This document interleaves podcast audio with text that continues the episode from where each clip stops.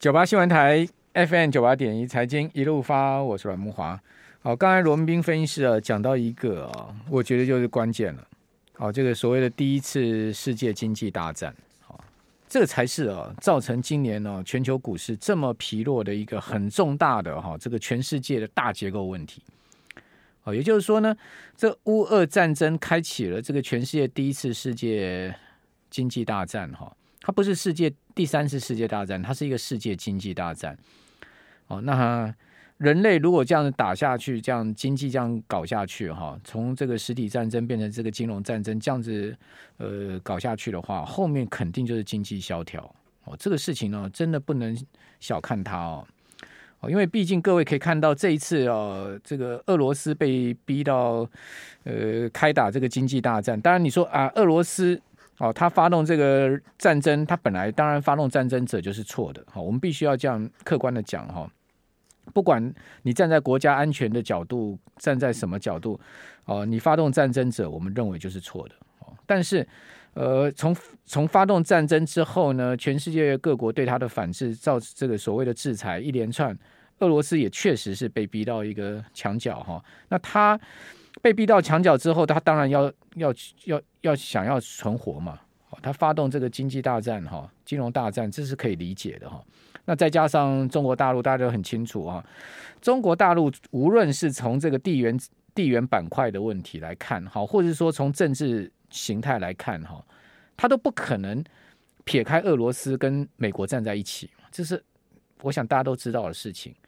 所以中俄这一一一一一一。一搞在一起的话，哈，这个一这种在这种形势下一搞在一起的话，就变成是全世界这种所谓大集团对抗的话，那这种这个世界经济大战一旦这个长期打下去的话，那真的后面就是经济萧条，而且可能是大萧条，这不是开玩笑的哈。好，所以我们希望，呃，俄乌战争也好，然后这种经济的对抗形态也好啊，好要尽快落幕。呃，毕竟中国大陆从川普上台以后，哈，也是被这个美洲贸易战搞得也是，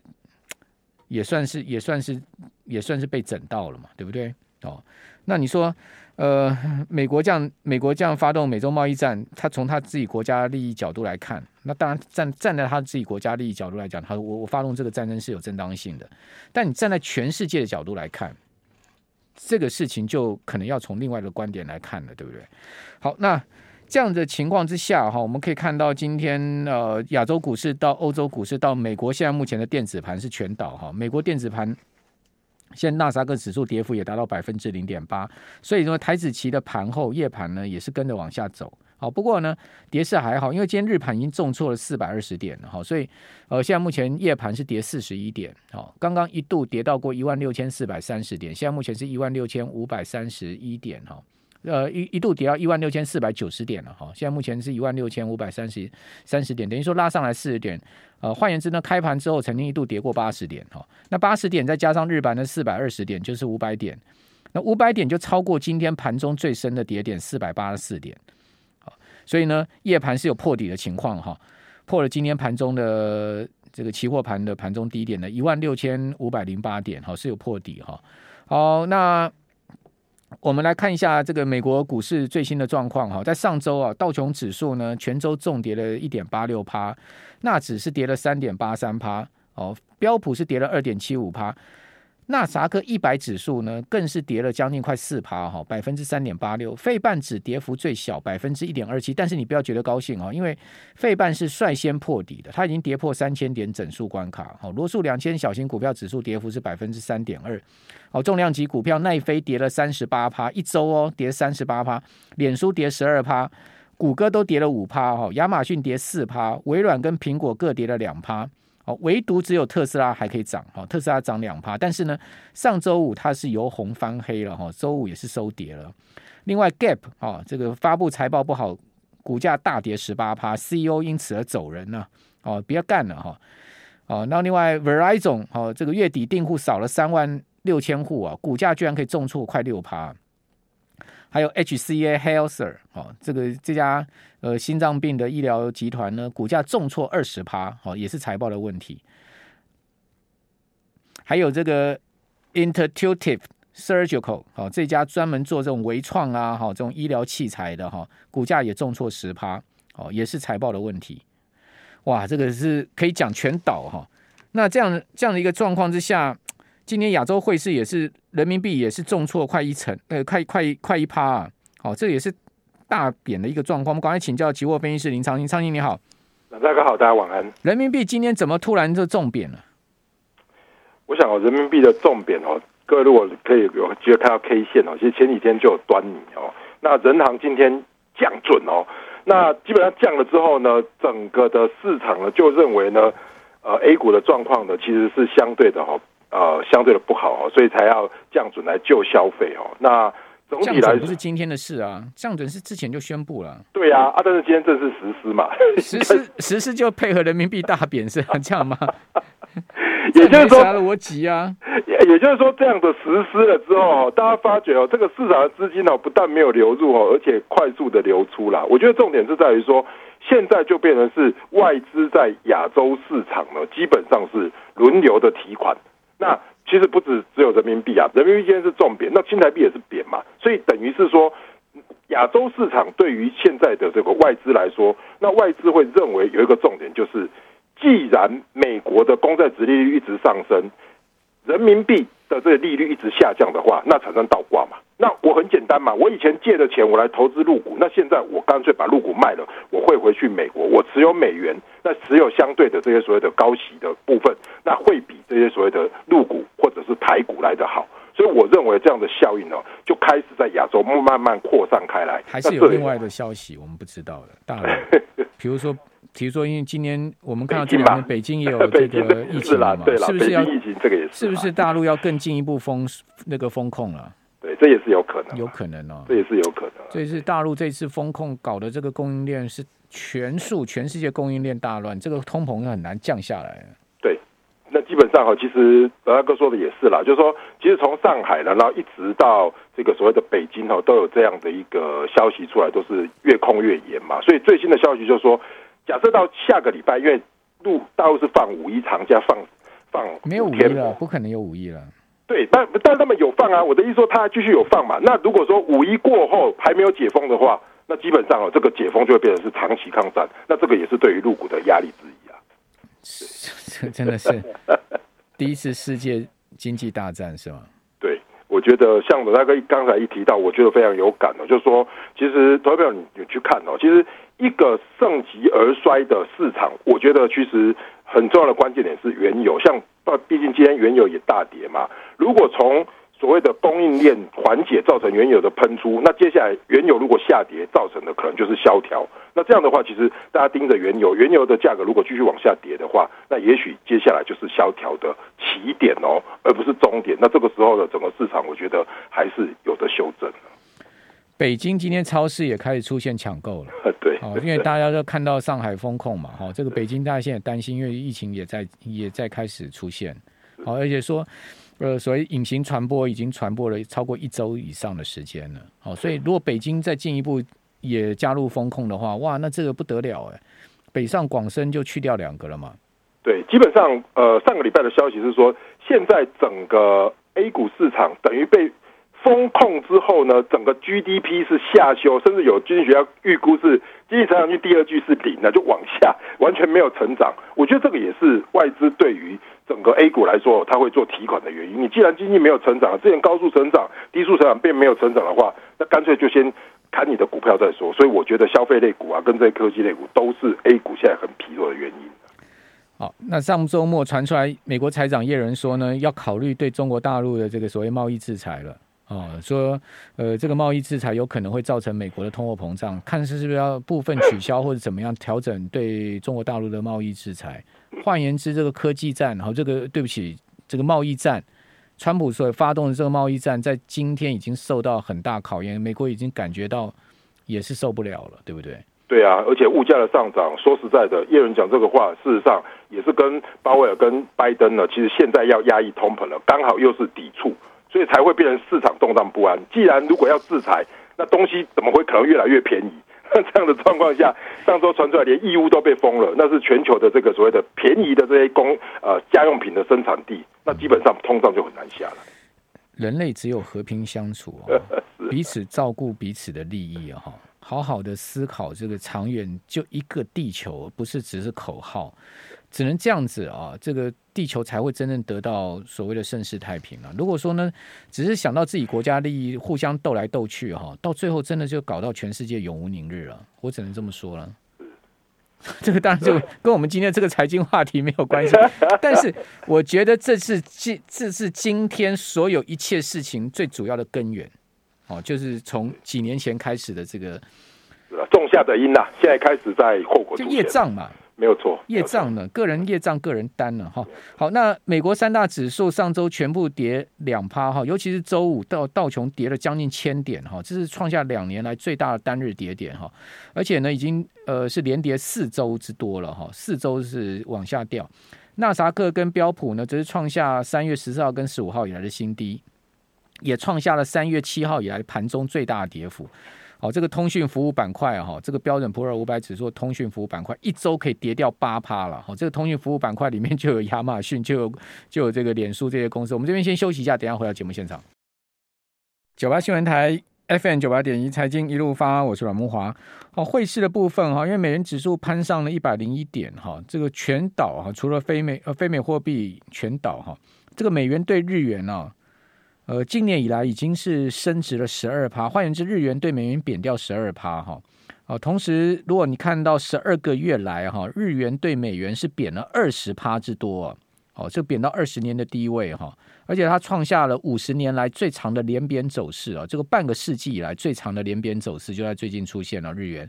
那欧元呢？呃，过去十二个月来对美元也贬掉十三趴，好，欧元也贬到了两年来的新低哈。啊，那你说啊，那这样子一个情况下，美国应该如鱼得水也没有哈，资金大幅的流出美股哈，呃，美股呢创下二零一八年二月以来最大的单周资金流出一百九十六亿美金，好，那同时呢，金融板块流出了十六亿美金。另外，我们看到油价也是大跌哈，上周原物料价格也是被打下来哈。这个上周五，这个欧美的原物料股也都是全部重挫哈，所以无一致的下跌，这个很可怕。那美油呢，上周全周跌了四趴哦，布油跌了四点五趴，哦，在此前一周是涨八趴。等于说回吐一半的涨幅，那美油跌到了一百零二美元一桶哈，布油跌到一百零六点六五美元一桶。那现在目前这个油油价已经跌破一百了哈，因为今天呃亚洲盘油价大杀哈，美油已经跌破一百到九十八块附近。哦，好，那我要请教期货分析师林昌兴，昌兴这个油价这样打下来，其实也不是一个太好的状况嘛。虽然说啊压通膨把油价打下来，通膨就会下来，也未必哦。对，因为通膨其实有僵固性啊，所以说你涨上去的，因为原油上涨而这个涨价的终端产品或服务哦，不太因为原油 回档一些哦，就马上的下调哦。不过我想哦，呃，整个油价的下跌呢，仍然是我觉得是一个大家非常要关注的一个点哦。尤其如果是油价在这边呢，事实上哈一直没有办法创高，然后开始下跌的话，那接下来大家去思考就是说，哎。那接下来是不是经济走上萧条哦？我我再次强调哦，其实如果去看这个二零一四年哦，跟二零零八年哦，其实都是一样，就是油价大涨之后有战争啊，然后有这个所谓的资金面的这个所谓的拱入之后，那接下来的下半年油价其实都是大幅回调比较多。那这个时候呢，就会产生着所谓的经济上的萧条。所以我觉得其实投票哦，应该其实从股市，然后再看到商品市场。那也许接下来整个商品市场。在高档又上不去的话，那也许回到台股，台股的原物料类股，其实你也要特别留意哦。所以现在不是说买到原物料高值率就安全哦。电子股杀完，看今天也许很多的这些原物料类股又在回档，所以整体来说，就像我们大概讲的，也许接下来是持有现金。对抗这些所谓的呃投资，可能是相对比较好的一个部分哦。现金部位一定要拉高了哈。对，这个是我们节目一再一再一再哈，今年一再一再一再哈。这个如果听我们长期听我们节目一再一再我一再跟各位讲，现金部位拉高，今年就是现金部位拉高。欧股上周也创下七周来最大的跌幅哈，呃，创了这个相对波段。像就是等于说，最近欧股也是开始转弱哈。那矿业股呢，在上周五啊，这欧洲的矿业股也跌三趴，好，所以原物料股也开始在杀了哈。另外，美国国债殖利率啊，十年期殖利率在呃上周五盘中一度上冲到二点九七，哦，呃，逼近周三亚洲盘所创下的二点九八的汇价高点啊，十年期国债啊，那这是创下二零一八年十二月以来的高点。另外，两年期国债呢，上周五也一度冲破了这个二点七八啊，到二点七八四八哦，连两日创下二零一八年十二月来的高点。好，所以汇市呢，今年也是倒一片。好，那我们看到这个。Bloomberg 的全球这个汇市的指数哈，全球债市的指数，对不起，债市了哈，全球债市的指数今年以来是跌掉快十趴，它其实比 MSCI 世界指数跌幅还大，MSCI 世界指数跌幅还不到九趴，它跌了十趴，所以今年是股债双杀年呢，这是很麻烦，因为资金没有地方跑嘛。所以说其实呃，听众朋友，我觉得要特别留意，就是说二零这个二零的 COVID nineteen 哦，当时是快速下杀修正，我记得是三月，马上落底反弹。但是现在变成说，联准会面对的重点是，他没有办法再降息了，因为从低档的利息拉起来，那资金一旦遇到利率上涨的过程中，第一个债券先跌，那债券其实大家去看高收益债啦，很多的债券其实已经跌破二零二零的低点了哦。那这个时候股票又从又从高点再回落的时候，所以我也一样呼应马大哥刚才讲哦，你的现金部位要拉高啊，否则我我这样看我们的部位，今年度你买任何东西，其实基本上都不太容易赚钱。那到这边的话，如果说你又去抄底的话，很容易又套住。所以我认为呢，其实今年其实就是股债跟商品原物料，现在剩商品原物料还在高档。那如果整个的紧缩继续的话，有可能联储会继续收缩资金，那连商品到最后最后一棒那下来，那我觉得哈，其实真的我看下半年商品要下来是肯定的啦，因为你 经济你经济如果要萧条的话，你商品价格怎么会高嘛？大家需求会减少嘛？是啊，那进入到通这个通缩的话更麻烦了。哦，这个一一下由这个过度的那个宽松，对，一下到到过度的紧缩，哇，这个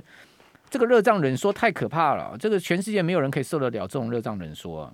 对，哦，这个全世界性的这种膨胀之后再急速的收缩，哇，这刷刷这样子搞，把人搞死了。对，而且而且我我提醒大家一点哦，其实大家觉得啊，说美股好像回很多，没有啊，美股其实涨了十年呐。所以现在的修正，如果你都把它看成是月线图或是周线图，它其实都还在长期上升趋势线。所以现在不能逢低买，你觉得？对，现在我觉得还是不行，我觉得还没落地。我觉得是没有落地，是还没落。我我看今天这个黑 K 棒挺麻烦的一根呢哈，就是说台股，如果你看这个日 K 黑 K 棒哈，因为今天破底嘛哈，大家把那个线图啊，就是说你那个日 K 线啊，你把它缩这个收窄一点哈。今天这个指数正好是啊，这个二零一二零二一年上升坡以来的一个大颈线呢。对，好，如果大家去看的话，它真的是一个大颈线的位置啊。哦，其实呃，这个一万六千一万七千点这个位置很重要啊，因为今天跌到一万六千六百点嘛，哈，这个这个位置各位可以看到，你如果画一条横线过去的话，它是呃去年十月、去年八月，然后呢，二零二二一年的这个五月。相对测试都是都对，相对以来的低点的位置哦，也就是说呢，每一次就从这个二零二一年五月以来到二零呃这个二零二零二一年的八月到十月，它的低点大概都在一万六千五百点、一万六千六百点这个位置。那在这个位置，你画一条横线，上面全部都是头部区嘛？对。如果在这个地方持续往下灌的话，哇，这个套牢的，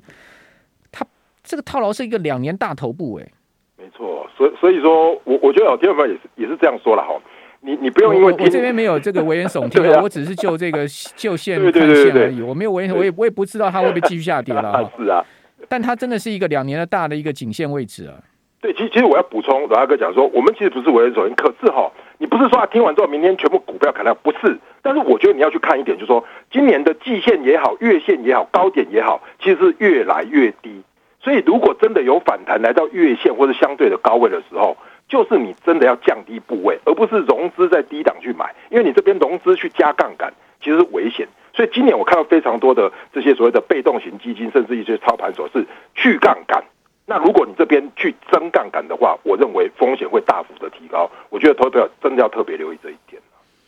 好，不过我们对金融市场不悲观啊。我个人是永远乐观看待金融市场啊，但是就是说乐观看待不代表我们可以冒进啊。我觉得资金控管在这个当下哈，我会跟我们所有听众朋友报告，如果你手上呃有股票没股票，不管怎么样，你的资金控管在现在目前是一个很重要的思考点。你怎么样去控管你的资金？哦，这个成你放在股市的成数多少，你现金的比重是多少，这才是现在目前你要去思考的。你不要恐慌，也不要紧张，也不要太去忧虑自己手上的股票持续下跌。你要回归回过头去思考，最坏的情况有没有发生？如果它没有发生的话，我现在资金部位要怎么处理？我现在目前该如何的这个呃因应现在目前的这个状况？我觉得这是现在大家要思考一件事。而且，我觉得有一个拐点，可能在下个礼拜，美国如果说升息，那只要是两码之后，像过去上一次三月十七号利空出尽，对，就利空出尽，这是短期的反弹点，所以大家也可以期待这个地方的出现。那因为这样子都是都是一个宣布到下一个。但是我觉得，如果是一个反弹这样的情况的话，手上持股部位高人应该要优先减码哦。对，没错，尤其是电子股。谢谢昌兴，谢谢。